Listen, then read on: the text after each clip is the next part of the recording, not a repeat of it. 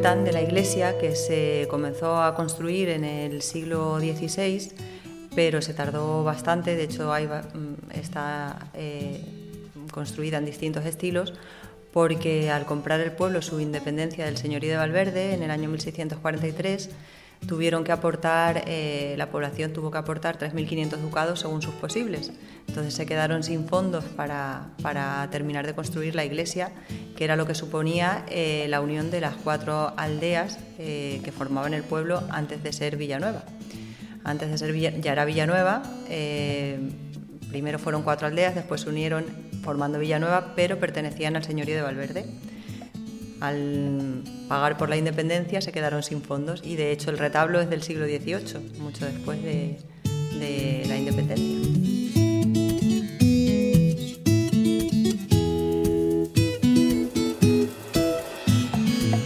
Turismo en Villanueva de la Vera. Señalización turística inteligente en formato audio. Iglesia.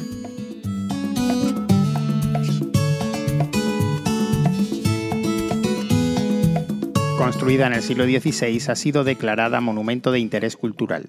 Se encuentra en la plaza del cementerio y sus muros se levantan con aparejos de mampostería granítica reforzados por sillares en las esquinas y contrafuertes exteriores. Del exterior lo más importante es su portada septentrional, con arco carpanel, con basas y capiteles góticos. Las columnillas están decoradas con temática general. En esta misma puerta aparecen dos escudos, los blasones de los Zúñiga y los Velasco, los condes de Nieva, señores de este lugar que llevaron estos apellidos hasta finales del siglo XV. El de la izquierda, el más desgastado, representa a la familia Zúñiga, y el de la derecha a la familia Velasco, donde se puede ver la orla con castillo y leones rodeada de un escudete ajedrezado.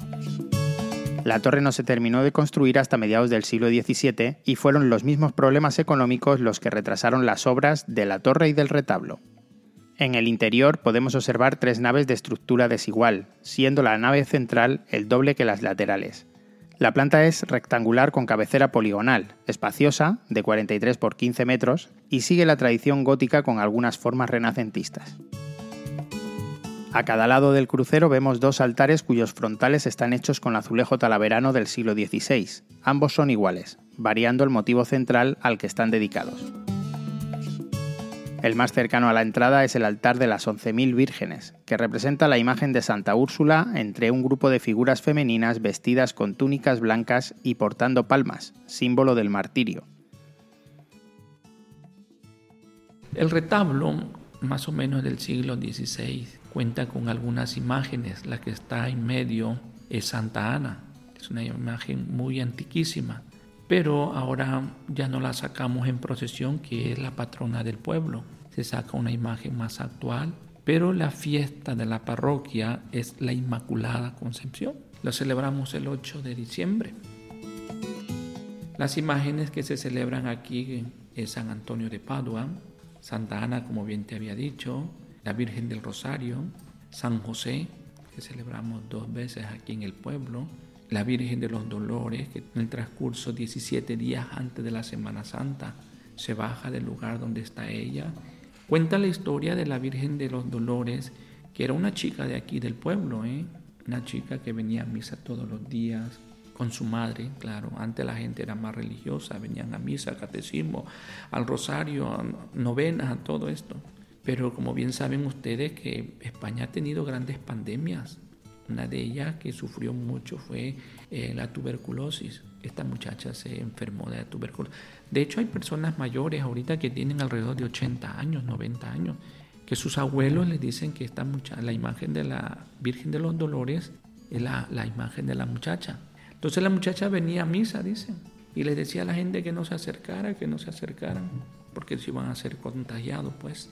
Bueno, la muchacha murió. Después de un tiempo se acercó la madre de la muchacha y le pidió al cura que si ella podía plasmar la carita de su hija en la, imagen de la Virgen. El cura que dijo que sí. Entonces la señora se llevó la imagen de la dolorosa a un escultor, bueno, y plasmó la carita de la muchacha ahí. Y aquí la gente tiene una devoción tremenda. Niños que van haciendo vienen aquí al pueblo y lo ofrecen a la Virgen. Si la muchacha, el muchacho de aquí del pueblo, de donde vive, en Madrid, Barcelona, donde sea, vienen y lo presentan aquí, ¿no?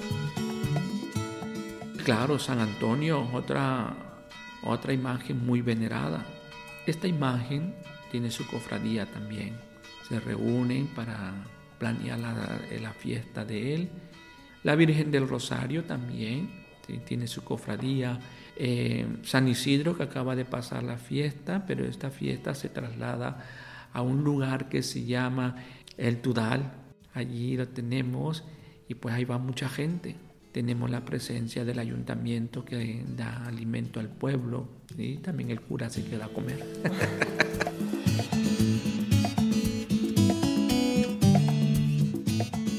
La bóveda de la capilla mayor es de crucería estrellada y en cuya clave central se halla esculpido el escudo del obispo don Gutiérrez de Vargas Carvajal. En la sacristía, la clave central de la bóveda lleva esculpido el escudo de don Pedro Ponce de León, bajo cuyo obispado se inauguró la iglesia el 4 de marzo de 1571.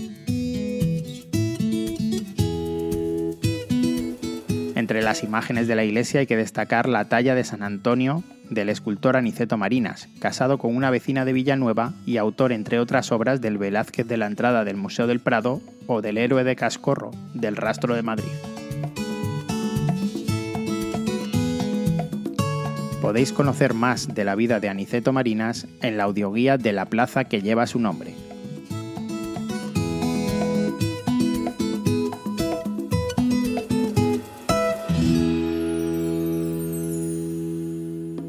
Una producción de Radio Viajera financiada en el marco del proyecto para el desarrollo de los pueblos inteligentes de la Junta de Extremadura y la Unión Europea, con el apoyo del Ayuntamiento de Villanueva de la Vera.